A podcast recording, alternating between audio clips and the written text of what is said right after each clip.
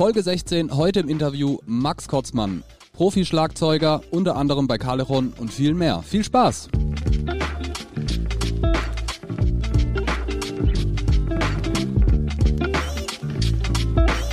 Herzlich willkommen zu Turbusgeflüster mit den wohl schönsten Männern der Welt. Marian Ring, Dominik Würth und Samuel Mindermann. Macht es euch bequem und schnallt euch an. Die Hosenpflicht ist aufgehoben. Viel Spaß. Hallihallo alle zusammen. Willkommen bei Folge 16. Heute haben wir wieder einen wunderbaren Interviewgast vorbereitet. Hallo Samu. Hallo. Hallo Kotzmann. Hallo. Hi, schön, dass du da bist. Heute haben wir im Interview Max Kotzmann. Er ist äh, Berufsmusiker, Produzent, Musiklehrer, aber auch Drumtech und allgemein ziemlich geiler Typ. Äh, heute reden wir über sein Leben als Berufsmusiker. Seid gespannt, es lohnt sich. Kotze, schön, dass du am Start bist. Bevor wir hier richtig reinstarten, ähm, wollen wir aber unseren Miri entschuldigen, der heute leider nicht am Start ist. Äh, dem geht's nicht so gut, der hängt zu Hause. Äh, deswegen machen wir das heute aus dem Proberaum zu zweit, zusammen Er hat mit sich Kotze. die Stimmbänder gebrochen. Genau. Kotze, hi, du bist Freelance-Schlagzeuger für Studio als auch für Live, richtig? Sowie Yes. äh, Produzent. Darf man dich eigentlich auch DJ nennen oder ist das Frevel? Äh, ja, ich bin, ja, ich bin kein DJ. Also ich habe schon auf Partys aufgelegt, aber ich bin kein traditioneller DJ. Werden wir auf jeden Fall später nochmal äh, zu, sprechen äh, zu sprechen kommen. Äh, du bist 1984 geboren, bist 1,76 groß und hast blaugraue Augen. Habe ich auf deinem Reisepass rausgelesen. Interessante Info. Es steht in deinem Wikipedia-Artikel. Ja, äh, wir wollen äh, später noch auf jeden Fall äh, über all deine Projekte sprechen. Aber erstmal vorab, was geht bei dir? Wie geht's dir? Was treibst du zurzeit? Wie kommst du zurecht? Mm, danke, es geht mir gut. Ähm, ich bin gerade in Krefeld, meiner Heimat. Ähm, ich habe bis gerade eben an einem Song für ein Projekt von mir gearbeitet und habe sowieso viel zu tun mit Ar- Arbeit quasi. Ähm, ich habe ein paar Hörspiele gerade unter den Fingern, die ich fertig machen muss. Ähm, ich bereite gerade ein Live-Set für eine Band vor, mit denen ich bald ein Konzert spiele. Ähm, Mhm. Ich schreibe an Songs, ich schraube mit Rauke am Schraubtisch. Ähm, ich mache viele Sachen gleichzeitig. Und ja, Da müssen wir auf jeden Fall noch zu sprechen kommen. Willst du da so einen kurzen musikalischen Abriss äh, machen über die ganzen Projekte, in du, denen du tätig bist? Also die, die dich kennen, kennen dich vermutlich ähm, über Callejon. Dort spielst du Schlagzeug. Seit wann bist du bei denen am Start? ähm, ich glaube seit 2010. so Frühjahr Mhm. 2010 ungefähr. Ja. Mhm. Äh, wir haben ja schon oft über deine Projektchen gesprochen. Willst du mal kurz zusammenfassen, äh, was so, was so, was bei dir so im Fokus steht mit Kotzmann, mit Rauke? Wo, woran arbeitest du hauptsächlich jetzt und, und in Vergangenheit? Äh, die Netto-Version, also die Kurzversion, Ja, gern. äh, okay. Äh, ja, also in der Tat, es sind eine Menge verschiedene Sachen. Ich ähm, spiele, wenn ich Schlagzeug spiele, ist die Wahrnehmung wahrscheinlich, wie du recht hast, überwiegend über Callejon, weil da bin ich halt ein Drummer quasi, auf der auf der Bühne sitzt und Schlagzeug spielt und solche Sachen macht. Ähm, bei ganz vielen anderen Sachen äh, bin ich so ein Multifunktion, wie heißt das, Multifunktionalist. Also ich äh, in einem Projekt mit Rauke zum Beispiel, das ist ein Kollege, mit dem ich viel mache, ähm, das heißt Rauke und Kotzmann, da ist es mehr ein bisschen elektronischer, harte Beats, so Prodigy, Chemical Brothers mäßig so ein bisschen. Ähm, da bediene ich ziemlich viele Synthesizer und Drum Machines und Sampler und alles Mögliche. Äh, ich bin aber auch als Engineer, Schrägstrich Mixer, Schrägstrich äh, Produzent, wenn du so willst, für sowohl Kunden, jetzt Stichwort Hörspiele, äh, sowas, Theater, äh, als auch für, keine Ahnung, die Hobbyband von nebenan, die ein Demo machen will, äh, bis hin zu meinen eigenen Sachen, die ich natürlich mache, irgendwie auch mit einer Band, die noch Kotzmann heißt, was aber mehr so, ja, keine Ahnung, äh, freies dahin produzieren ist, irgendwie ohne Sinn und Verstand. Ähm, mhm. Und ich spiele jeden Jazz-Gig, der mir unter die Finger kommt. Also könnte auch sein, dass, dass du mich mal in einem, in einem Bebop-Trio siehst mit Kontrabass und äh, Klavier oder mit Saxophon und Quartett. Äh, das kommt schon mal vor.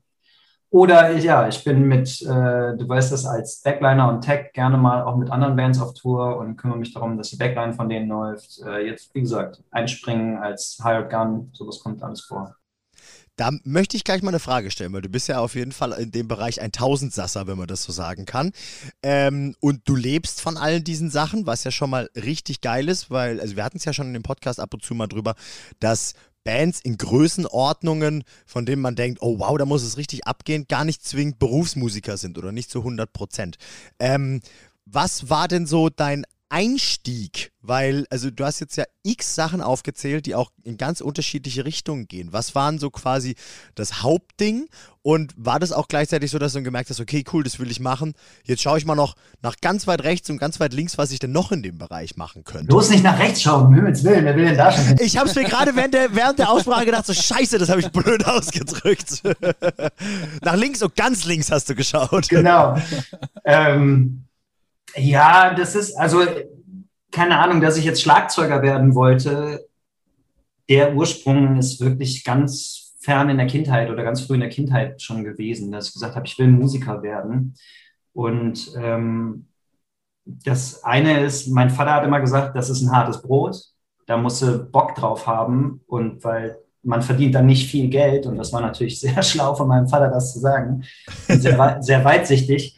Äh, was mich aber nicht davon abgehalten hat. Also, weil das war mir immer herzlich egal, wie viel Geld ich damit verdiene. Ich wollte halt äh, Musik machen, weißt du, und das im allerweitesten Sinne. Ich wollte komponieren, ich wollte Schlagzeug spielen, ich wollte im besten Fall natürlich in einer erfolgreichen Band spielen und damit all mein Geld verdienen und im allerbesten Fall natürlich stinkreich werden, aber äh, you know, one in a million irgendwie so. Es ist ja nicht zu spät. Es ist ja nicht zu spät, natürlich. Ähm, Get rich or die trying. ja, genau.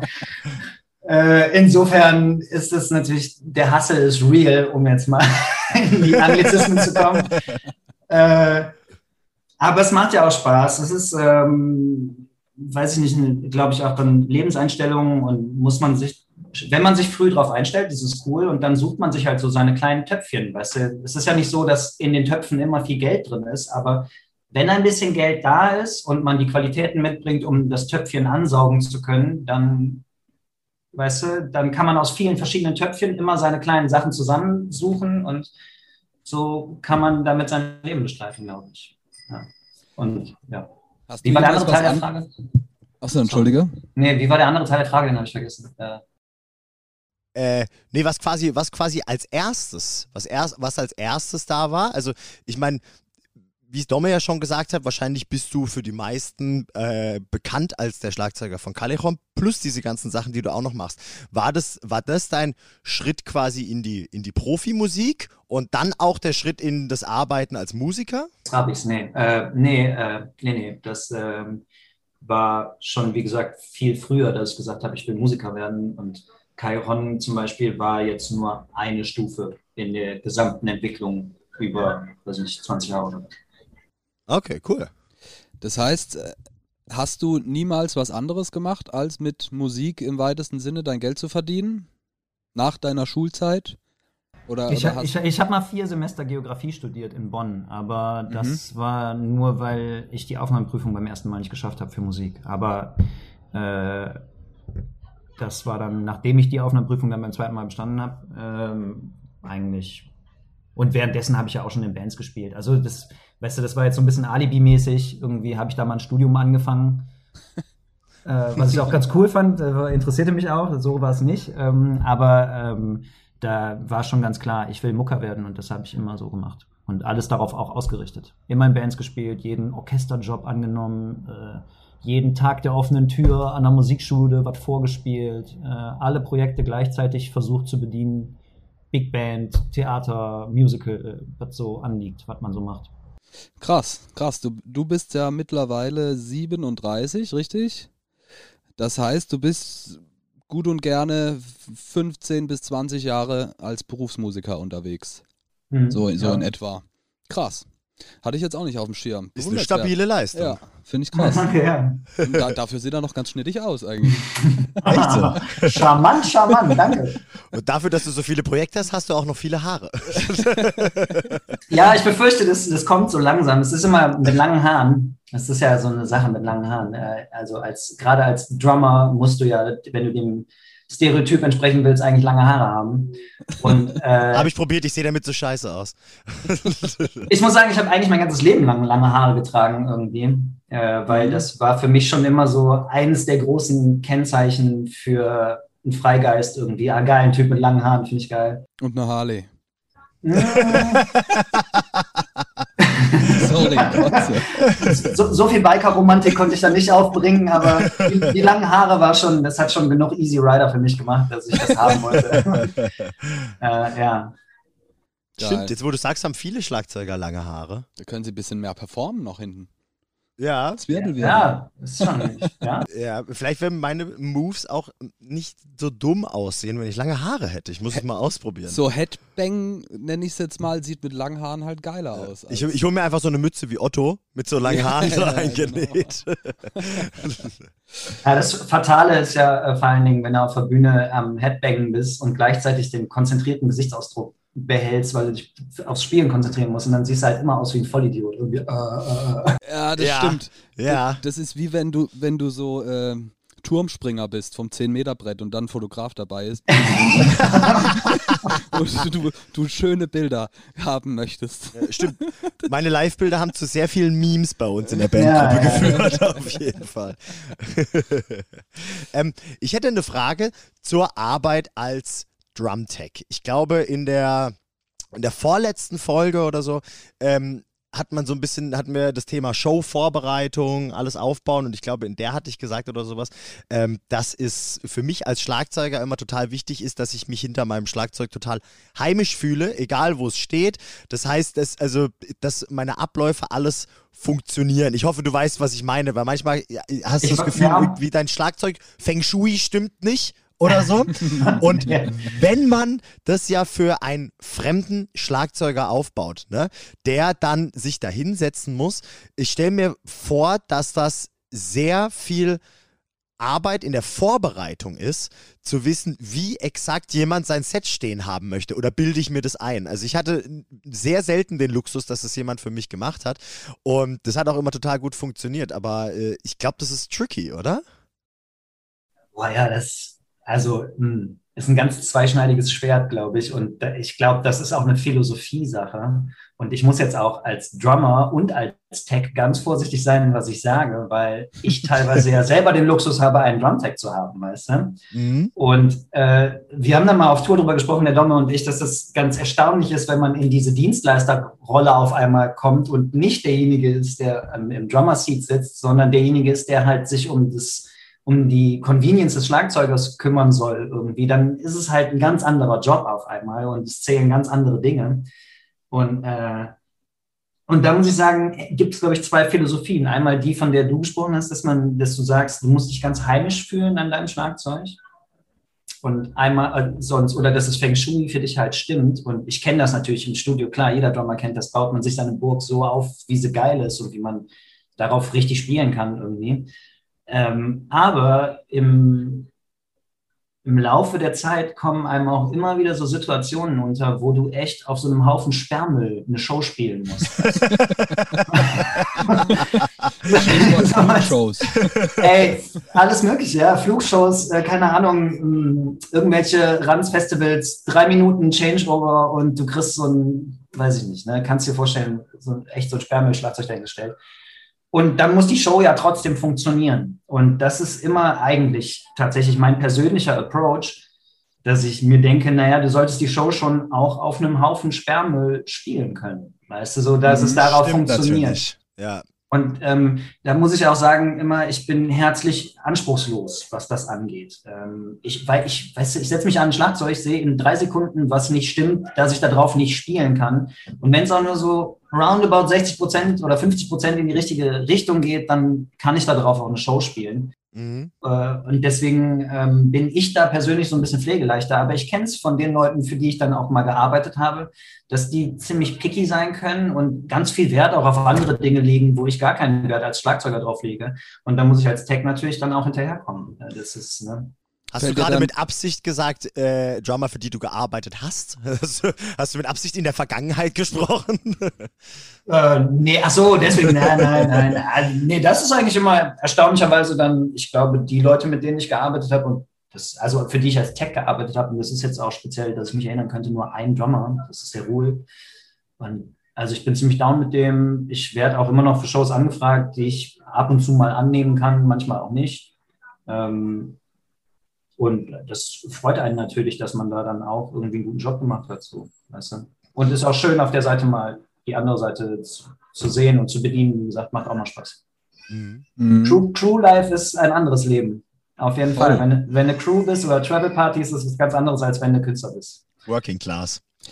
Zu dem nochmal, ich würde gerne nochmal einen Schritt zurück ähm, zu dem Thema, bei dem andere Drummer sehr viel mehr picky sind als du. Fällt dir da ein Beispiel dazu ein, worauf du kacken kannst und, und ein anderer Drummer äh, äh, ohne dieses keine Show spielen würde? Boah, das ist, glaube ich, eine ziemlich individuelle Frage. Äh, so, da kann ich jetzt nicht für andere Drummer sprechen, wo, was die natürlich für wichtig empfinden. Ähm, ich glaube, tendenziell bei den meisten Drummern ist das so eine Art, du hast eben Feng Shui gesagt, ich nenne das immer eine Symmetrie am Schlagzeug, dass die Toms halt schon einen logischen Winkel haben, die Becken auf den, auf, weißt du, der mhm. Wohl ist zwei Köpfe größer als ich, das muss ich ganz anders denken, wenn ich es aufbaue. Mhm. Ähm, aber ähm, ich persönlich, wie gesagt, für mich ist persönlich immer wichtig, dass meine, wenn ich eine Metal-Show spiele, dass die Fußpedale fest zementiert sind am Boden. Und ey, wenn es Tonnen von Gaffertape sind, das ist die einzige Prämisse, die zählt. Und auf dem mhm. Ohren Metronom so laut wie es geht. Der Rest interessiert mich eigentlich Du hast ja, be bevor wir äh, in das Interview gestartet sind, äh, hast du noch kurz mit Japo telefoniert. Hi. Japo hatten wir ja auch schon hier im Interview. Willst du für unseren Fle unsere fleißigen Hörer erklären, äh, woher du Japo kennst, welche, in, in, welcher Beziehung ihr euch kennengelernt habt? Geil, ja, das will ich. Sehr gerne sogar, weil Japo ist ein geiler Typ. Äh, Japo habe ich kennengelernt als ähm, Gitartex-Sub auf einer Show. Nee, gar nicht wahr. Er hat äh, Merch gemacht auf einer Kai Hon Show. Und ähm, ich habe den kennengelernt über Dario, meinen damaligen Drumtech, einen ehemaligen Schüler von mir. Auch schöne Grüße an der Stelle. Das ist auch der Schlagzeuger von, äh, wie ist die nochmal? Äh, vergessen. Breakdowns. Breakdowns at Tiffany's, glaube ich. Mhm. So? Anyway, ähm, äh, so habe ich, der hat halt Japo als Mercher mitgebracht ins Spiel für eine Show.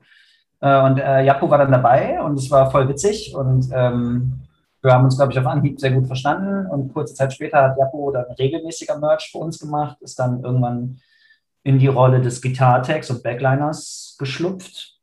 Ähm, und jetzt ist Japo, wie ihr ja wisst, auch der Gitarrist von Ghost Kid und Japo kennt jetzt auch beide Seiten. Also kannte er auch schon vorher von Hand of Glory, hat er vorher schon Gitarre mhm. auch gespielt, aber äh, ja, und das ist äh, ganz cool, weil Japo schon in meinem Umfeld offensichtlich über diese Dario-Connection und ich glaube, der hatte mit euch früher vielleicht sogar auch schon mal eine Connection. Ich weiß nicht, ob ihr zur Head of Glory irgendwie schon mal miteinander zu tun gehabt nee, hattet. Nee, nee. Achso, nee, nee, zu den Zeiten nicht, nee. Ja, weil, ja, aber wir haben uns nie kennengelernt, lustigerweise. Ah, echt? Ja, ja. So, okay. Ich glaube, wir ah, okay. haben sogar mal zusammen gespielt, aber irgendwie nicht connected leider. Ah, ah okay.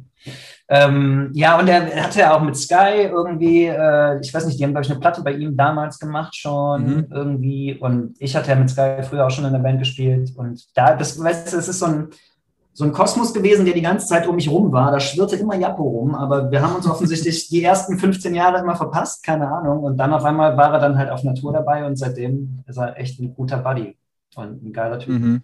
Freue ich mich sehr drüber. Ja, wir waren äh, gemeinsam auf Tour. Da, da, hiermit will ich den Schlenker zu deinem Touring-Alltag äh, kriegen. Aha. Ähm, Hast du geschafft, sehr gut. Ja, ne? gut, gut, dass ich es auch beschrieben habe, was ich da gerade machen wollte.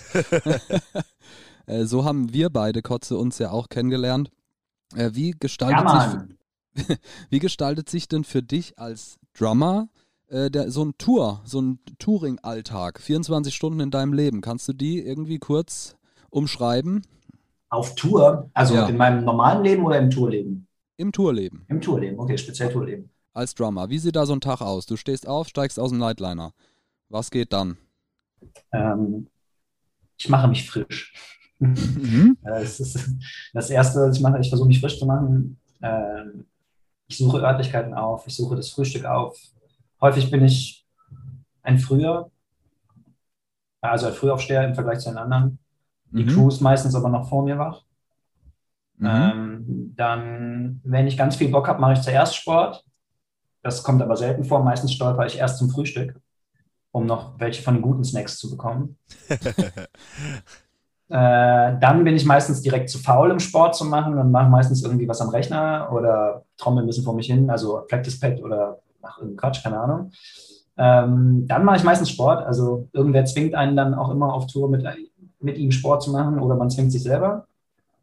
Als wir zusammen unterwegs waren, warst du dieser jemand. Echt? Ja. Geil. Der Dommer hat davon tatsächlich ganz beeindruckt erzählt, hat gemeint so, oh, der Kotze, der will es immer mit mir Yoga machen und ich ziehe das jetzt auf jeden Fall durch. Also der war ganz beeindruckt und hat davon geschwärmt, muss ich an der Stelle mal sagen. Ich erinnere geil. mich, erinnere mich, wie wir einen Off-Day in Nürnberg vorm Hirsch hatten und völlig, völlig alle irgendwie Ah, völlig ja, gerädert na klar, waren ja, und ich du erinnere dann der warst, äh, Leute, äh, wir stellen jetzt das Ding auf und hast den Rechner aufgestellt, irgend so Yoga-Training-Video, Ja, irgendwas. ja, ja, ja. Ja, das war cool. Sache. Da war schönes Wetter und das haben wir draußen gemacht. Ne? Ja. Ja. das, äh, ich kann hin. Geile Sache. Okay, das heißt, du machst täglich Sport, auch schon bevor dein eigentlicher Arbeitsalltag beginnt. Nicht täglich, aber häufig. Du probierst es, Ich okay. probiere es, ja. Was machst du da? Seilspringen? Seilchen? Alles, ja, Seilchen, Boxen, Yoga, Liegestütze, äh, Joggen gehen manchmal, keine Ahnung. Sowas halt. Wenn, Mhm. jemand, wenn jemand zum Boxen da ist und, also wir hatten mal den Luxus auf Tour, dass wir wirklich, äh, waren halt Dario und Japo dabei und Kotscha hat zu der Zeit auch sehr viel Sport, also der macht immer viel Sport auch. Und wir hatten Handschuhe und Pratzen mit und konnten wirklich ein bisschen äh, boxen. Ach, das war echt, das war geil. echt geil. Ja. Geil. ja. Und dann ist Show. Abends ist Show. Machst du Soundcheck selber? Oder Ja. macht es, macht Ja. dein Drum? Okay. Also das mache ich sowieso viel. Ich ärgere gerne die Crew. Ich hänge gerne viel bei der Crew rum und ziehe meinen Drumtech immer gerne ein bisschen auf, wenn er, wenn er da ist. Und äh, außer Carsten. Carsten bietet mir sehr wenig Angriffsfläche, um ihn aufzuziehen, denn Carsten ist der pedantischste Schlagzeugputzer, Aufräumer, Schlag, Schlagzeugaufbauer, auf den Millimeter Einsteller und Kenner und Gear-Chef des Jahrtausends. Deswegen, Ka sprichst du von Carsten Dannert? ja, Ach, großartig. Ich wusste gar nicht, dass der bei, bei dir auch mal getaggt hat. Ja, das ist tatsächlich mein aktueller Tag. Übrigens, schöne Grüße und gute Besserung. Er hatte Fuß gebrochen. Ja, habe ich auch gesehen. Oh, das Stimmt. Miese Nummer, miese Nummer.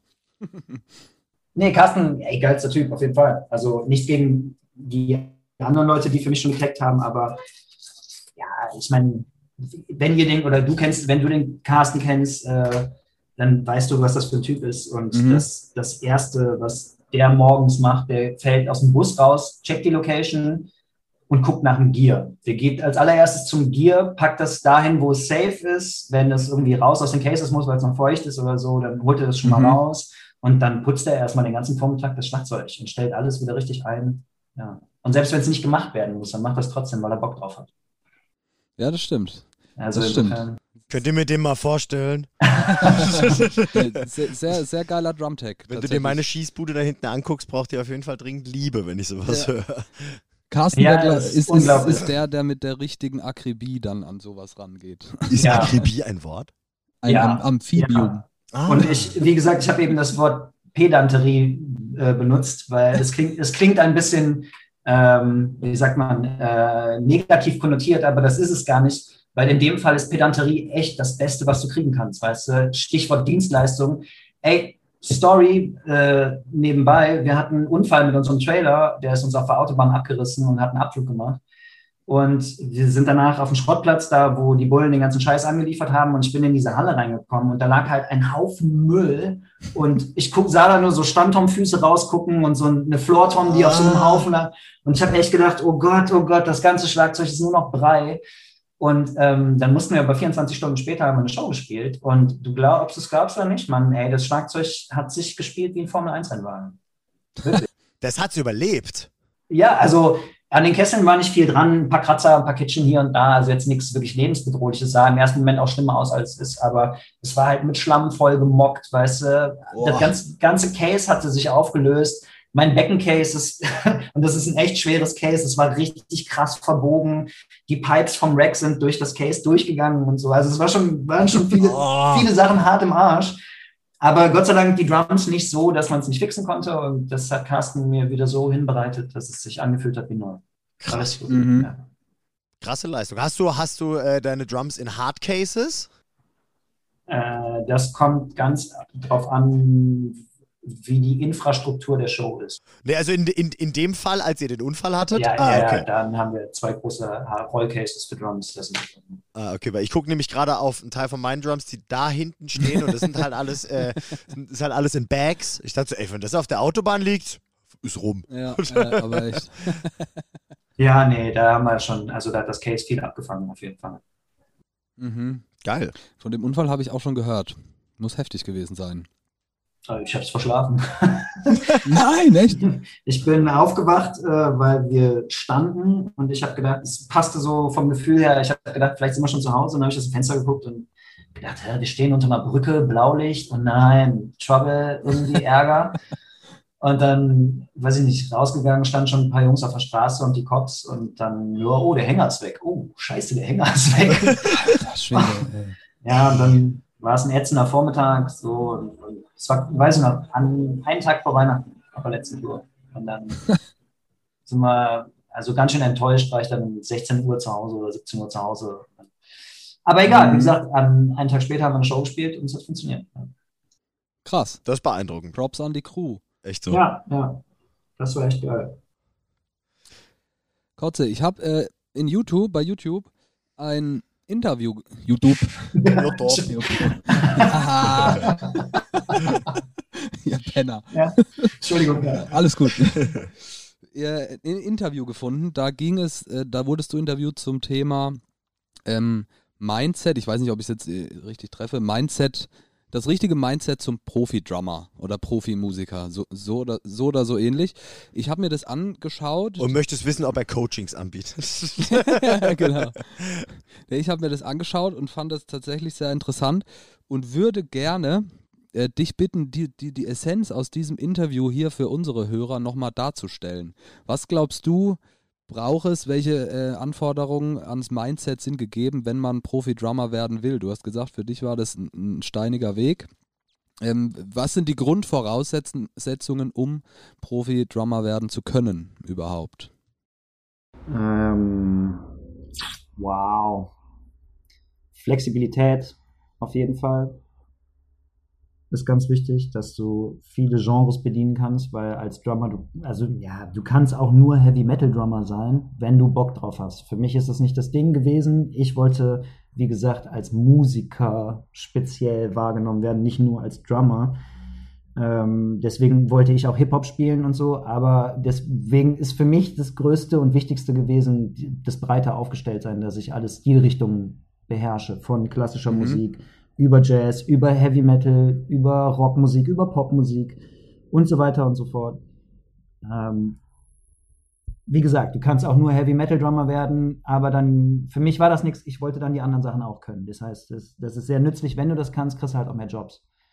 Äh, das andere ist Hartnäckigkeit, weil es gibt viele Drummer und viele Drummer wollen in geilen Bands spielen und geile Jobs haben. Und wenn du mal einen Job nicht kriegst, heißt das nicht direkt, dass du ein scheiß Drummer bist. Das heißt nur, dass jemand anders aus irgendeinem anderen Grund, es kann welcher Grund auch immer sein, diesen Job bekommen hat. Äh, aber es gibt ja noch mehr Jobs. Also muss man dranbleiben und gucken, was kann man noch machen. Äh, und sonst natürlich die ganzen Schlagzeugerklassiker. Wenn du für einen Künstler spielst, mit dem du noch nie gespielt hast, hey yo, das erste, was du machst, ist, du ziehst dir die ganze Musik von denen rein, damit du weißt, wer über der Typ überhaupt ist, mit dem du da arbeiten sollst und damit du auch einen guten Job abliefern kannst. Wenn du spezifische Vorgaben hast, dann mach deine Hausaufgaben, setz dich hin. Das heißt, es sind die zehn Songs. Entweder fragst du nach Noten, wenn es keine Noten gibt, fragst du nach Backing-Tracks oder nach Recordings davon. Dann transkribierst du den Scheiß, dann übst du den Scheiß, so gut du kannst. Du schreibst dir das immer raus, tatsächlich. Nein, ja, Krass. Auf jeden Fall. Boah, da sitzt du ja aber auch in so einem Set mal auch schon eine ganze Weile, ne? Äh, Also ich muss sagen, ich bin durchs Unterrichten, ich, ich unterrichte ja auch und durchs Unterrichten und sch also schreiben bin ich sehr schnell drin. Das habe ich halt an der Uni viel gemacht und viel gut gelernt. Und ich, ne, ich, äh, ich mache mir auch nicht die Mühe und schreibe alles dreimal hintereinander auf, sondern ich mache Wiederholungszeichen. Ich bin da schon effizient und schlau. Äh, deswegen ähm, versuche ich es natürlich immer äh, so effizient wie möglich zu machen. Ähm, aber ja, es dauert seine Zeit, auf jeden Fall. Es ist schon viel Arbeit. Muss man machen. Ja, krass. Aber dann behält man es auch im Kopf. Also wenn man es selber einmal von Hand aufgeschrieben hat und sich alles durchgehört hat, dann behält man es besser im Kopf und dann ist das Spielen nur noch. Ne? Ist wie in der Schule, da hieß es doch auch immer, man soll alles von der Tafel abschreiben, weil man dadurch es besser ins Gedächtnis kriegt. Von der Hand in den Kopf. Genau, so. Bei dem Thema Vielseitigkeit, das du gerade angesprochen hast, musste ich an den äh, großartigen Fürst der Finster, äh, Finsternis denken. Der ist ja auch so ein Virtuose zwischen den Genres. Mhm. Stimmt.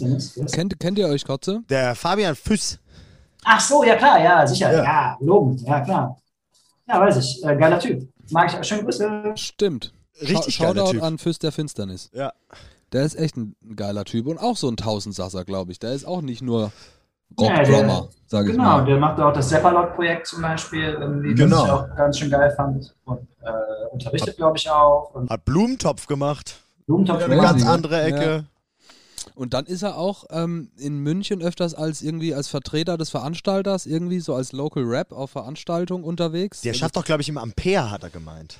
Nee, in, ich glaube Muffathalle war oder Muffathalle? Wahrscheinlich gibt verschiedene. Ich glaube, das Ampere gehört zur Muffathalle, aber das Ach ist so. mal wieder was, wo uns jetzt vielleicht wieder die Bayern für dumm halten. das kann mal wieder.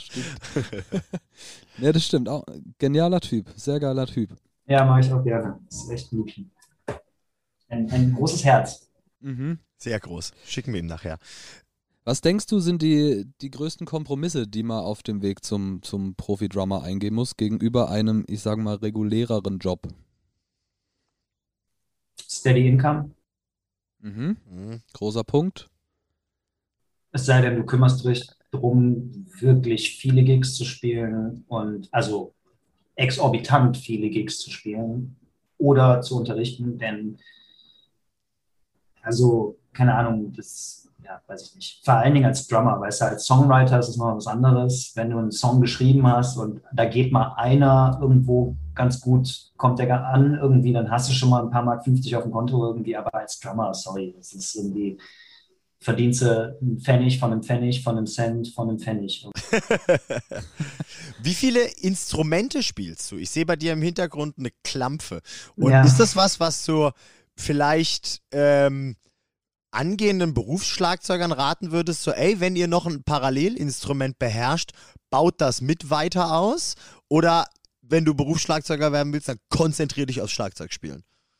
Ja, ja, das ist immer alles jetzt so ein bisschen schwierig zu sagen, weil ihr auch speziell immer sagt Berufsschlagzeuger. Also wenn du natürlich sagst, ich bin ein proper Drummer und Drums only, weißt du, und ich mache den Scheiß acht Stunden am Tag und bin das Übercat in allen Bereichen, Jazz, Metal, whatever, ähm, dann brauchst du sicherlich nicht Gitarre spielen können, weil dich eh alle Leute buchen, weil du so überkrass gut bist.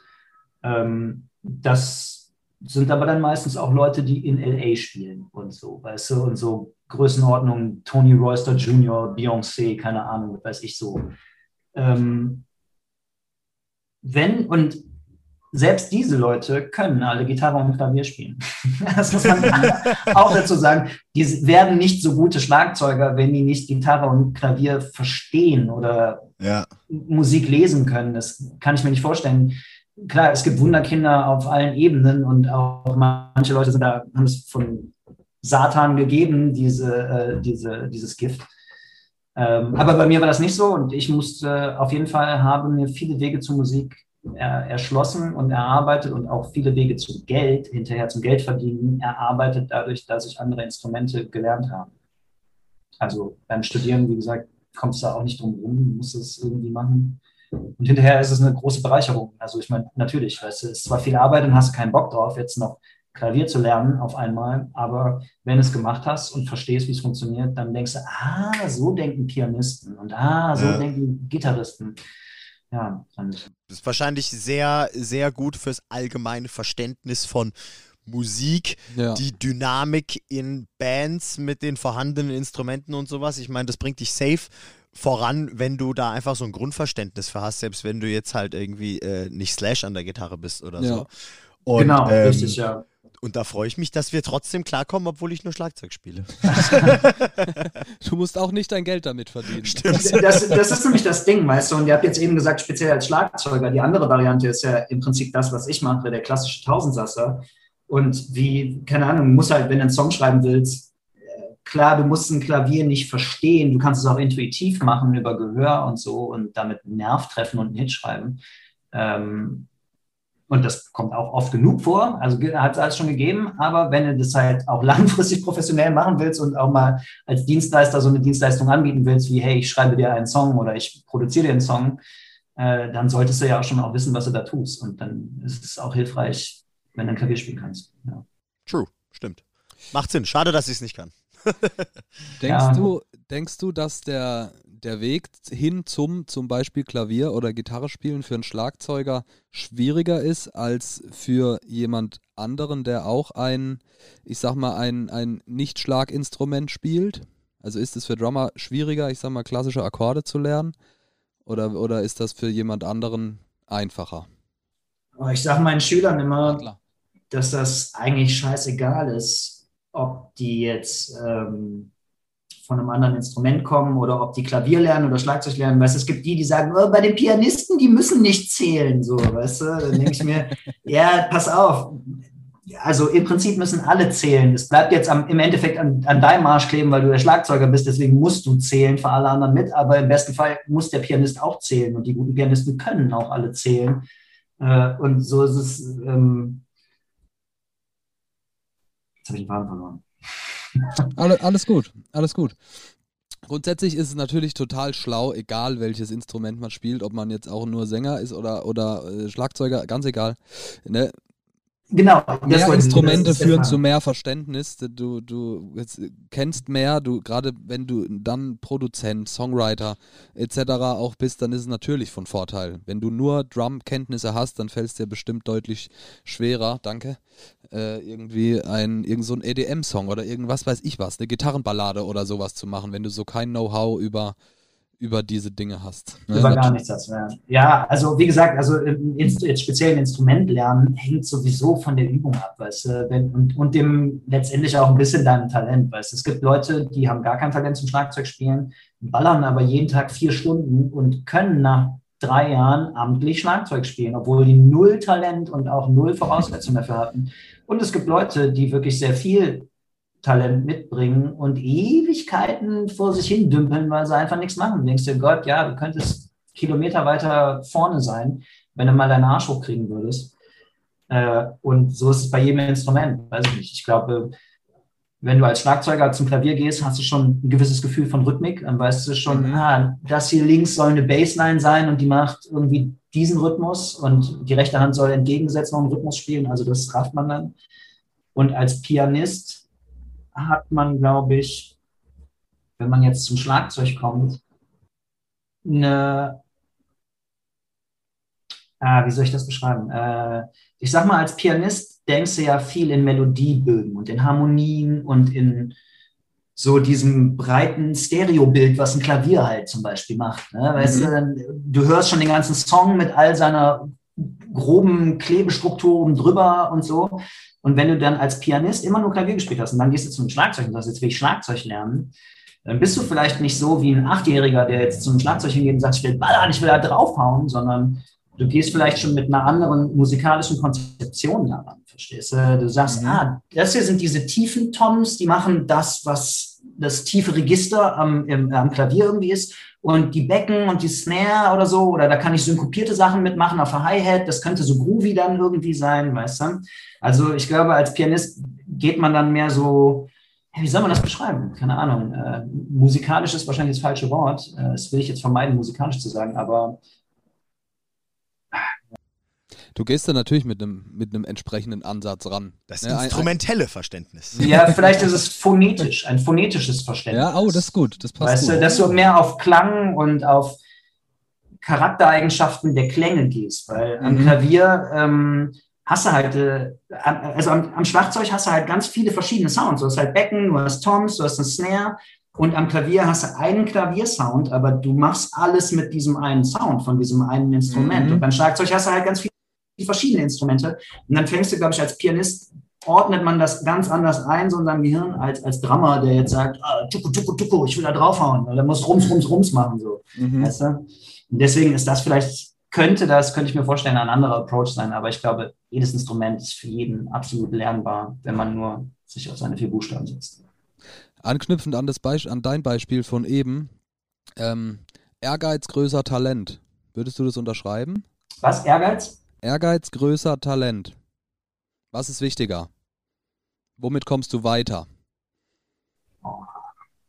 Mit R. Kannst du fehlendes Talent mit Ehrgeiz eher ausgleichen als andersrum? Wow, das ist schwer. Ich gehe gerade im Kopf 30 meiner vergangenen Schüler durch.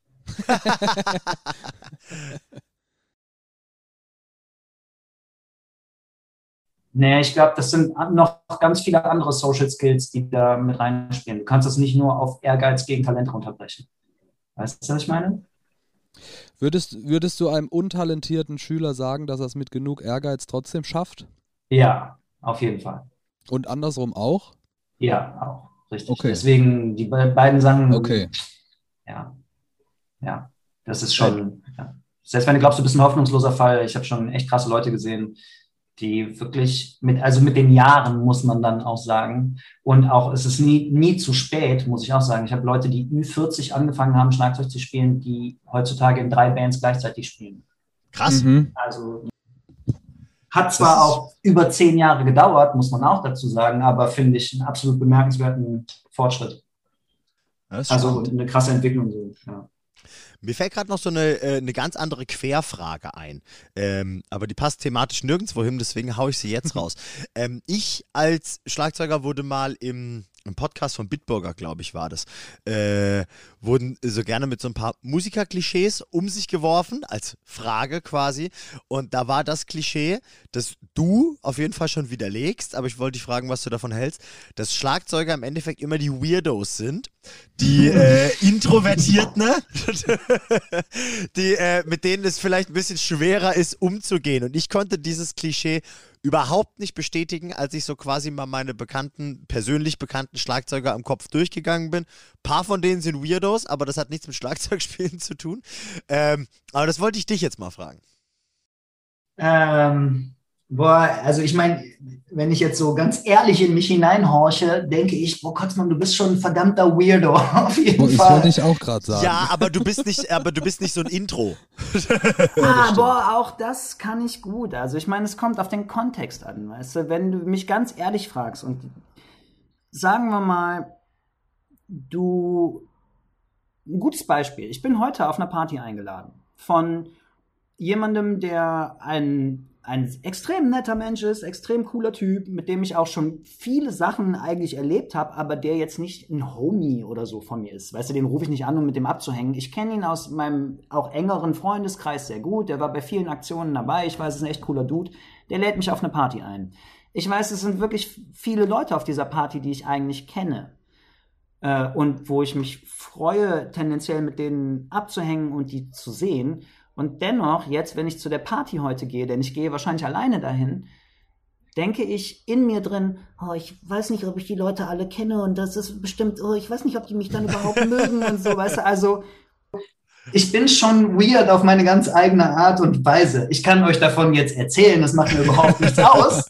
Und das ist aber nur, weil es in einem anderen Kontext ist, weil Ja, zum Beispiel den äh, mit dem Domme, weißt du, wir kennen uns aus dem Rock'n'Roll-Kontext. Du weißt, wie leger und auch der, wie leger der Rock'n'Roll-Kontext sein kann. Wir duzen uns alle immer sofort. Wir haben es nicht so mit Pipi, Kaka, AA, da können wir alles ganz witzig vertragen und so. Da gibt es Leute, die sagen, "Hö, weird, komische Leute, mit denen will ich nicht abhängen. Und eigentlich sind das heute Abend alles Hippies, wo ich hingehe. Also die haben da auch kein Problem mit. Und dennoch bin ich ein bisschen weird und introvertiert, wenn ich da hingehe. Ähm, aber ich würde mich jetzt nicht als großen Weirdo bezeichnen, weiß ich nicht. Also so, wenn, nur so bedingt socially awkward. Ja, ja. Ich, ich trage auch große Misanthrope-Züge, muss ich auch manchmal gestehen. Also ich sage manchmal so ein bisschen aus Jux und Dollerei, wenn ich eine Knarre hätte, säße ich manchmal schon im Knast, weißt du. Es gibt wirklich Tage, wo ich echt so äh, Leuten Kopf abreißen möchte.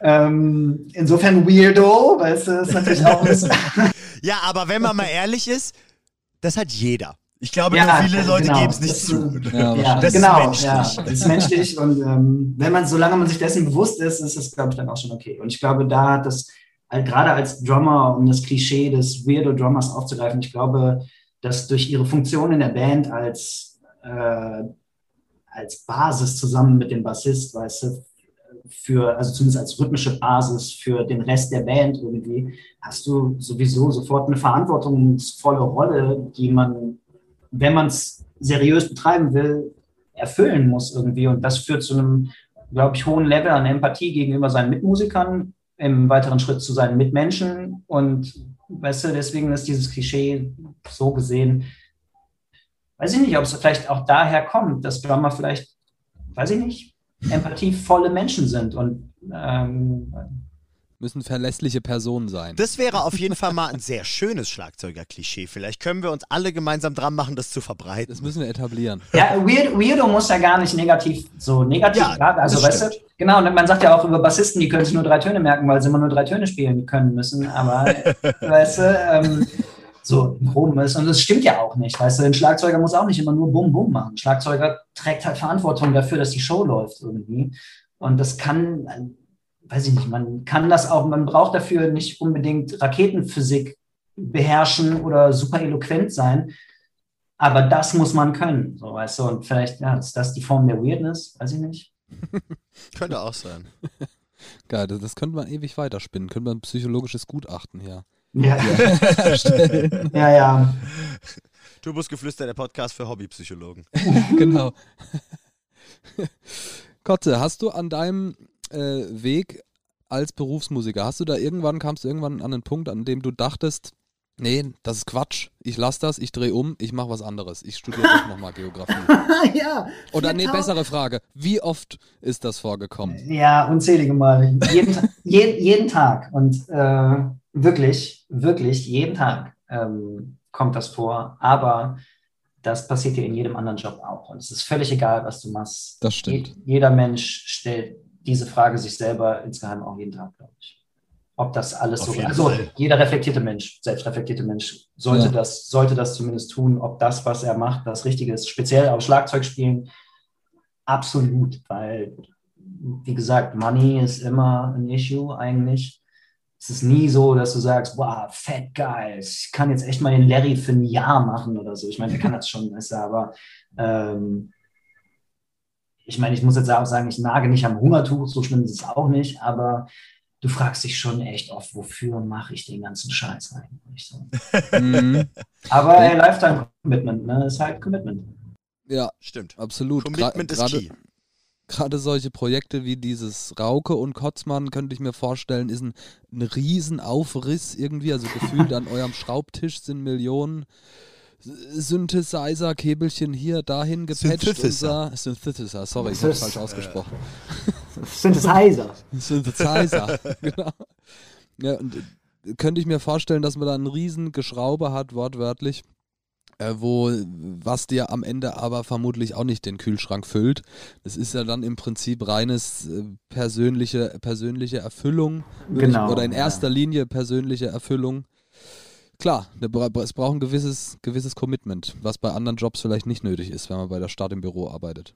Ja, genau. Ja, und ich meine, also die Sachen für jetzt zum Beispiel die Rauke-Sachen, wenn wir das machen, äh, in der Tat lese ich da wirklich hunderte Seiten von Handbüchern über Maschinen und gucke mir 41.000 Tutorials an. Also wenn du meine YouTube-History durchguckst, ist es wahrscheinlich wirklich entweder Weltraumdokumentationen oder, äh, äh, oder Synthesizer-Bedienungsanleitungsvideos. So, und ähm, weil das halt, wenn man das auch, ich sage zu Rauke immer, wir machen am Schraubtisch eigentlich Elektro-Jazz, so mehr oder weniger. Wir, wir mhm. Jazz, jazzen auf der, wir improvisieren halt auf Dingen, auf die nicht unbedingt zum Improvisieren vorgesehen sind, so weißt du. Mhm. Ähm, wie gesagt, jeder, der einen Sampler kennt, äh, und jetzt, ich rede nicht von Ableton oder einem PC oder einem, einem, Rechner, der das für einen übernimmt, sondern wenn du einen Sampler händisch bedienen musst, hast du alle Finger damit zu tun, alle Hände voll damit zu tun, dass da auch ein cooler Sound rauskommt. Du kannst ja nicht einfach nur auf den Knopf drücken und dann spielen, also kannst du auch, aber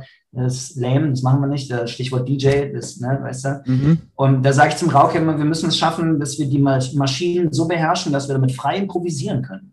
Weißt du, wenn du mir jetzt mhm.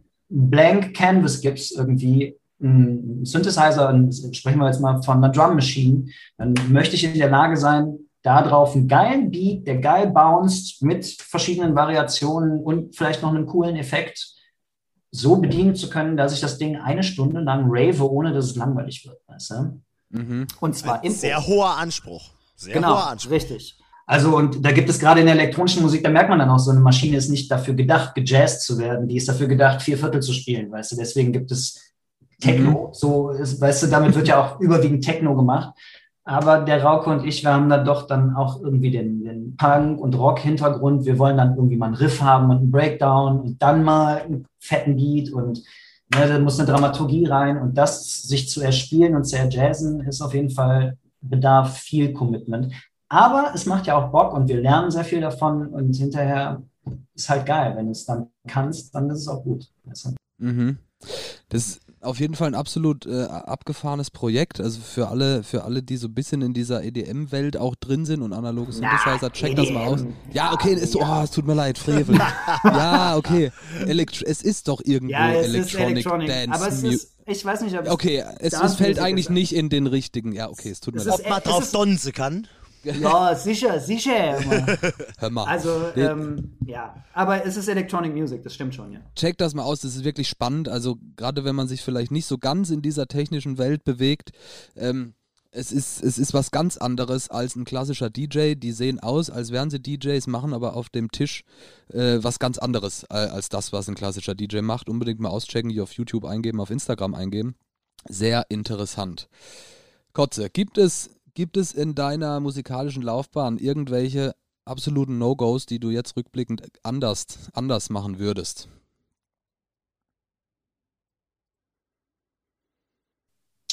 Ja, das ist eine schwierige Frage. Hast du Japo auch gestellt, ne? Hast du in, Niklas in auch gestellt? In, in, in, einer ähnlichen Form. In ja. einer anderen Form. Ja, äh. Also mich interessiert es bei dir besonders, weil du tatsächlich, ich sag mal, fast jahrzehntelang schon so alt wie du bist, äh, äh, als Berufsmusiker arbeitest und du kannst auf, ich sag mal, rund 20 Jahre äh, Berufsmusiker-Dasein zurückblicken. Ähm, Gibt es da irgendwas, wenn es nur der richtige Leitsordner im Büro Ach, ist? Ach, keine Ahnung. Also es ist, ja, es ist schwierig. Also ähm, so richtige No-Gos gibt es da nicht. Man kann sicherlich sagen, manche Dinge hätte man nicht so romantisch betrachten sollen und hätte man schon früher auf die Professionalität aufspringen müssen, Business etc. bla bla. Äh, und auch nach wie vor, weißt du, warum macht man Dinge noch wie jetzt ein Rauke-Projekt oder ein Job für zu wenig Geld? Weil mhm. der, der Job halt dann auch irgendwo eine Liebe zum Job ist, weißt du, eine Liebe zur Sache, keine Ahnung. Also wenn ich jetzt zum Beispiel ähm, ja, also wie gesagt, da kann man sagen, das ist ein No-Go. Man soll sich nicht unter Wert verkaufen. Ist natürlich, aber man macht den Markt, die Preise kaputt. Das darf man nicht machen. Ähm, andererseits gibt es sowieso, weiß ich nicht, irgendeinen talentierten 20-Jährigen, der den Job für 50 Euro machen würde, wenn überhaupt, der es auch manchmal umsonst macht, weißt du. Äh, insofern finde ich auch als Freigeist äh, und Künstler, äh, denke ich natürlich auch, eine gewisse Romantik ist ja auch part of the game, weißt du. Das machen ja die Leute nicht weil sie strictly Business machen wollen. Die gibt es auch. Keine Ahnung, die wollen damit Money machen und die gehen es direkt so an und machen das auch und sind da auch sehr erfolgreich drin. Whatever ist cool. Für mich war das immer die große Mixtur aus einer gewissen Professionalität, einer gewissen Art von Liebe zu der Sache, Stichwort Träum oder Schrägstrich Träumerei oder äh, wie, wie, nennt man das denn? Mein Gott, wie ist denn der Begriff, den ich suche? Ähm, Träumerei ist, ist in dem Zusammenhang vielleicht auch so ein bisschen. Ideologie, negativ. danke. Entschuldigung. Ah ja. Weißt du, aus Gerne. Ideologie, dass du es aus ideologischen Gründen machst, ähm, das war für mich immer schon ein, ein, wichtiger Bestandteil und auch Kredibilität, weißt du, ich kann Dingen nichts abgewinnen, die nicht authentisch sind. Äh, ich kann Dinge allerdings wertschätzen, die ich scheiße finde, aber authentisch sind. Weißt du, wenn mhm. Dinge aber scheiße sind, aber nicht authentisch oder so dann, ne, generell, ähm, ich finde Underground will live forever, baby, keine Ahnung, klingt ein bisschen abgedroschen, aber da betrachte ich mich auch, weißt du, also ich betrachte mich als Underground-Ratte, die versucht, überall ihre kleinen Pfützen, äh, Töpfchen mit Geld mitzunehmen irgendwie. Und das finde ich ist dann auch, weiß ich nicht, part of who I am, wie man so schön im Englisch-Deutschen sagt. Keine Ahnung. Wo wir wieder bei den Anglizismen sind. Geil. Ja, ja, wir hatten es schon im Vorfeld über. Das ist ja eigentlich ja meine Baustelle. Kotze äh, hat schon über meine Anglizismen hergezogen, als wir äh, die Folge geplant hatten. Daraufhin habe ich ihm dann alles übersetzt. Videocall zu Videoanruf, QA zu Fragen und Antworten. Ja, ich bin, ja, bin da ja nicht mehr so jung, das stimmt schon. Ich kann das alles nicht. Mit, mit, mit dem Chatten immer, da bin ich nicht so. Chatten. Ich kann jetzt auch chatten. Das war bei, bei einem meiner Lieblingspodcasts, bei Mordlust, haben sie ja, glaube ich, auch mal versucht, so eine Anglizismenkasse einzuführen oder andersrum. jeden Anglizismus zu, äh, zu übersetzen. Aber ich behaupte mhm. mal, dass unsere Hörerschaft in der Regel eher junge Menschen sind. Das heißt, sie können eventuell mit unseren Slang-Wörtern noch ein bisschen was anfangen. ähm, Gotze, du weißt ja wahrscheinlich, du hast vorhin ja gesagt, du hast schon ein paar Folgen unseres Podcasts gehört, was natürlich sehr schön ist. Vielen Dank. Ähm, und wir probieren ja immer so ein bisschen unser schmales Wissen zu vermitteln anhand von Fehlern, die wir gemacht haben, äh, die andere Menschen vielleicht nicht machen. Ähm, deswegen äh, die Frage, hast du da ein Beispiel, ähm, bei dem du richtig unprofessionell warst, was äh, entweder sehr witzig ist oder vielleicht einen Lehrauftrag hat im Nachhinein. Oder sehr peinlich. Oder sehr peinlich, alles cool. Äh. Das darf gerne als Drumtech, als Drummer selbst äh, oder aus allen Gebieten eigentlich sein. Ja, wenn jetzt meine Schüler, einer meiner Schüler durch Zufall zuhören sollte oder meiner ehemaligen Schüler, die können getrost eine Minute skippen, weil die Story kriegen fast alle zu hören. Ähm, aber sie war wirklich herzlich lehrreich und extrem unangenehm. Und ähm, da war ich noch sehr jung, da war ich, glaube ich, 12, 13 und ich war im Percussion-Ensemble der Kreismusikschule Viersen, einer der, äh, äh, Vorsicht, Anglizismus, Chosen Few. äh, ähm, also wir waren halt so ein, so ein, Ensemble aus fünf, sechs Drummern irgendwie so und wir haben halt klassische Percussion gemacht, heißt Xylophon und so weiter und so fort. Und mein damaliger Lehrer, der Herr Holzschneider, ähm, meinte zu mir und einem Kollegen, noch dem Daniel damals, hör mal, ich brauche, ich spiele mit den Duisburger Symphonikern irgendwie am Wochenende einen Gig. Ich brauche zwei Jungs, die mir helfen am Glockenbaum und an einer großen Trommel. Das ist eine klassische Aufführung, weiß ich, äh, Beethoven oder so, weiß ich, mit Mozart gemacht. Und äh, gibt 200 Mark. Und es war ein, einer meiner ersten richtig professionellen für einen 13-Jährigen zu der Zeit 200 Mark war so, what? Es gibt ja. 200 Mark? Ich werde reich. Ich werde ich werd reich mit Schlagzeug spielen, wenn das so weitergeht. Ja, alles in Bitcoins stecken, Leute. Wow, das war da noch sehr weit weg. Ja, egal. Anyway.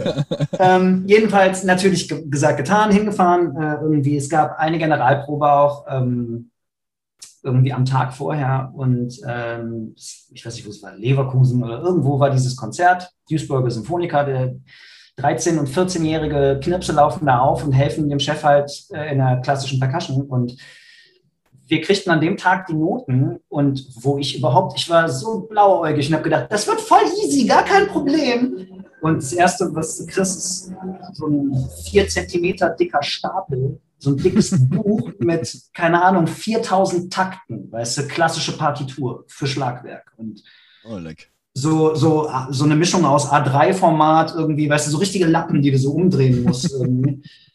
Ey, und ich gucke da drauf und ich raffe gar nichts. Weißt du, es ist erstmal 400 Takte äh, in drei halbe zählen, dann ist ein Taktwechsel auf fünf Achtel für 64 Takte, dann kommt irgendeine Fermate, es wird gehalten, dann kommt der zweite Satz und weißt du, auf der Probe war es so, okay, der Dirigent geht vorne hin, zack, zack, alle, ne, alle Blicke gehen nach vorne, der Dirigent ist da, der hebt die Hände und das Orchester fängt einfach an zu spielen, weißt du? Und ich mache auf einmal so große Augen und denke, boah, okay, die wissen aber, was die tun hier irgendwie. Und die fangen an zu spielen und ich hatte vom ersten Ton an keine Ahnung, wo ich bin in dieser Partitur, weißt du?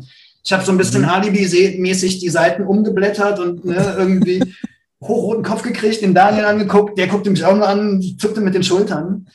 Und ja, dann spielen die so für eine Viertelstunde. Und es passierte auch erstmal nichts Schlimmes, bis dann auf einmal der Dirigent die Probe abbricht und sagt, halt, halt, halt, halt, halt. Und guckt in unsere Richtung. Und das ganze Orchester dreht sich so um und, und er sagt, Entschuldigung Jungs, aber den Glockenbaum und die große Trommel in Takt 460, da das drei halbe äh, bei dem Senio, das hätte ich aber gerne. Ne? Oh. Und echt, ey, ich, Oh. ich, ich bin vor Scham im Boden versunken. Ne? Und ja, ja, ja, klar. Kann, kann ich bin voll drin. können Sie sich drauf verlassen. Beim nächsten Mal ist die da irgendwie. Kriegst du, Herr Dirigent. Klar, schreibe ich mir auf. Dann, dann hat er wirklich so im Prinzip für Idioten vier Takte vorgezählt und irgendwie so eins, zwei, drei, vier, jetzt muss er losspielen. Und dann haben wir es auf der Probe dann auch irgendwie hingedeichselt. Und dann sind wir wirklich irgendwie zu zweit nach der Probe zu unserem Lehrer hingegangen und meinten, ey, Holschneider, Alter, du musst uns helfen. Das, äh, ne, wo ist hier unser Einsatz? Und der meinte, ja, entspannt euch mal. Äh, ich gebe euch ein Zeichen, wenn wir so ungefähr 20 Takte vorher sind. Und die guckt euch jetzt mal in Ruhe an, wie diese 20 Takte verlaufen. Und die habt ihr auf dem Schirm. Und dann gibt der Dirigent euch noch ein Cue und dann kommt er an der Stelle auch gut rein. Und ich schwöre dir, diese 20 Takte waren echt, die haben mich den ganzen Tag, die ganze Nacht beschäftigt. Und am nächsten Tag saß ich so in der Aufführung und habe gedacht, wo ist mein Einsatz, wo ist mein Einsatz, wo ist mein Einsatz?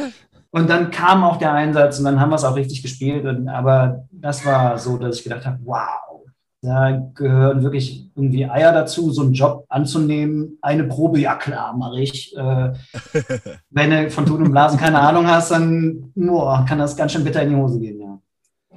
Gut, dass- gut, dass dir das schon in relativ jungen Jahren so passiert ist. Ey, in, in Ja, dem ja, Alter, sowas, das ganze Orchester dreht sich um. Ah. Ich glaube, ich wäre einfach, ich wäre tot hätte- umgefallen. ich, ich wäre an deiner. Stelle niemals Drummer geworden. da- Danach. Ja, Ja, er war so ein kleiner Whiplash-Moment, auf jeden Fall. Viele Leute fragen, also es gibt ja die Leute, die sagen, er hast du Whiplash gesehen und ist das wirklich so? Und dann denke denk ich immer an den Moment zurück und denke, "Ah, manchmal ist das schon so, ja. ist auch ein guter Film. Ja, ist ein cooler Film. Ich habe es auch gefeiert. Ich habe mich in vielen Situationen wiedergefunden und fand's geil. Ja. Und ein guter Metallica-Song, by the way. Ah ja. Whiplash, ah, ja. ja. Klar, Digga. Geil, Kotzinger, wir haben es schon geschafft. Wir sind schon durch mit dem offiziellen Teil. Awesome. Ähm, wir sind äh, bei unserer Spotify-Playliste angekommen. Wie wir alle wissen, gibt es eine Turbusgeflüster Spotify-Playlist, zu der jeder immer einen Song hinzufügen darf. Heute wird leider der Song von Marian fehlen. Dafür werden wir einen von dir, Kotze, bekommen. Ich guck mal, ob er was geschickt hat mittlerweile. Ich wette, Entschuldigung, wenn ich das äh, so sage, aber Marian, ich stehe auf deiner Seite, das ist doch Schikane, hör mal. Mehr Songs, Songs zu Marian. Das Ding ist ja, er schneidet das Ganze, das heißt, er wird sich nachher noch dafür wahrscheinlich reinbasteln und sagen, ja schön, dass ihr mich mal zu Wort kommen lassen habt, die ganze Folge. mein Song ist übrigens der und der. Geil. Okay, Kotze, du darfst anfangen als unser Gast. Was geht? Was ist dein Lieblingssong? Welcher Song gehört in die Playlist? Geil, ich wünsche mir von Van Halen Hot for Teacher. Wow, Wow. geil. geil. Damit hätte ich jetzt nicht gerechnet. Aber der passt, passt gut rein, so ein Song. Ja. Ah, Sehr geil. Für Schlagzeuger ist das auf jeden Fall. Das ist ein Song für Schlagzeuger, habe ich mir gedacht. Finde ich Okay. gut. Finde ich gut. Sehr gute Wahl. Sehr sinnbildlich für dich als Gast. Samu, hast du dir einen Song überlegt? Klar. Ähm, Euer Internet ist gerade abgerissen. ah, okay. Ich Ah. habe gesagt, klar. ähm, nee, ich, äh, ich habe ich hab tatsächlich, ich hatte sehr viele Songs in der Pipeline. Gestern, als wir einen bei uns im Haus gepichelt haben, habe ich auch, glaube ich, dreimal gesagt, oh, den nehme ich für morgen. Äh, dann habe ich mich nochmal umentschieden und vorhin auf der Herfahrt in der Bahn habe ich mich nochmal umentschieden und der Song ist von der Band All Get Out und heißt The Season. Ist äh, großartig gut. Es ist äh, ein nichts, was ich mit einem Genre betiteln kann. Es hat so vocalmäßig ein bisschen was zwischen Pop-Punk und Post-Hardcore. Instrumental ist es ganz schwierig zu fassen, weil die haben ganz oft im Hintergrund, generell äh, die Band, nicht nur bei dem Song, ähm, so subtile Bläser Mhm. die das so ein bisschen unterstützen. Und wir haben ja schon so ein bisschen über äh, Bläser in Die äh, Rechtfertigung von Bläsern allgemein. in der- angezweifelt in, in, in, der Musik. in der Musik. ähm, und in dem Fall finde ich es sehr, sehr gut gewählt auf diesem ganzen Album, das ich äh, empfehlen kann, aber auch in diesem Song ganz besonders. Ähm, einer, der mich äh, sehr abholt, instrumental, emotional, ähm, wird allen gefallen. Geil. Sage ich jetzt einfach mal so salopp. Wo wir bei Bläsern in Musik sind, mein Lieblingssong kommt natürlich von der Band Kotzmann. Und ähm, das ist zwar nicht der Song, den ich nehmen werde, aber da du beeindruckst, äh, d- du beweist in, in einem deiner Songs oder in mehreren eindrücklich, dass das funktioniert, äh, schöne Bläser auch im Song in Musik zu integrieren, ohne dass es nervt. Ich nehme aber, Nice. ich, ich nehme aber den Song Offshore, weil mich da, weil mir da die Vocals einfach unfassbar gut gefallen. Oh, das ist aber ein schönes Kompliment, Dominik. Jetzt werde ich aber rot. Dankeschön. Oh. Äh, hört euch den Song an, da könnt ihr, könnt ihr quasi hören und verstehen, was äh, Kotze so in seinem Studio treibt, in welche Richtung das geht, wie das klingt. Super geile Musik. Ich habe bei anderen Songs von Kotzmann oft, wie du es schon erwähnt hast, so auch diesen Chemical Brothers Drive irgendwie mitgekriegt, auch so ein bisschen ein Daft Punk Drive teilweise. Gefällt mir wahnsinnig Geil. gut. Ist Oh, nice, äh, danke. mega Musik für, äh, ich, man muss die Wohnung putzen und hört einfach äh, laut Musik. Ey, ey das, äh, das ist nicht negativ behaftet. Nee, ich, ver ich verstehe es genau laut richtig. aufdrehen, mit Ja. Wischmob ausringen, das funktioniert 1 Nice. Danke. Ja, schön. Während du deiner Frau dabei zuschaust, gib's doch Während zu. ich ihr sag, wo, was, wie. Gib's doch zu, du alter Chauvinist. Ja, ja, genau. Geil. Nee. Dann haben wir unsere, haben wir unsere Songs zusammen. Wir haben die Folge geschafft. Vielen Dank, Kotze, dass du am Start warst. Danke euch. Vielen Dank gefreut. für deine Zeit. Ja, Ja, gerne. das ist sehr cool, dass das funktioniert hat. Äh, wenn ihr mehr von Kotze sehen wollt, wenn ihr zum Beispiel auch dieses äh, Video, was wir jetzt gerade aufnehmen, diese Bi Bildschirmaufnahme und von unserem Zoom-Call, die könnt ihr bei Patreon sehen, bei uns. Er guckt gerade so, weil er kein T-Shirt anhat. klar. Ja, ja, genau. Dann checkt Patreon aus, dort könnt ihr das sehen, auf jeden Fall. Äh, checkt uns auf Instagram aus, schreibt uns äh, euer Feedback zu der Folge, tretet mit uns in Kontakt, das macht immer Spaß. Ich wiederhole mich, keine Nachricht bleibt unbeantwortet, auf jeden Fall. Und auch kein Kommentar. Das Ähm, mit der Bildschirmaufnahme hast du ihm echt nicht gesagt, oder? doch, doch, Ah, okay. vorhin schon, egal. Er darf auch stolz auf den eigenen Körper sein. Ja, auf jeden Fall. Sorry, ich meine, dann, ihr seht ja die Sonne, ich gehe mal ins gleißende Licht. Dann die, die Geh nicht von uns! Geh nicht von uns! Gerade als Grie griechischer Gott wie Max Kotzmann, an- die haben nach dir diese ganzen Statuen aus Stein gemeißelt. Nee, vielen Dank für die Folge. Das war's schon Natürlich. wieder. Wir sehen uns in, oder wir hören uns in zwei Wochen wieder. Yes. Bis dahin, checkt die Playliste aus, checkt Instagram aus, macht es gut, viel Spaß. Tschüss, ihr alle. Tschö. Tschö. Tschö. Boah, das war deine Verabschiedung? Das war meine Verabschiedung. Geil.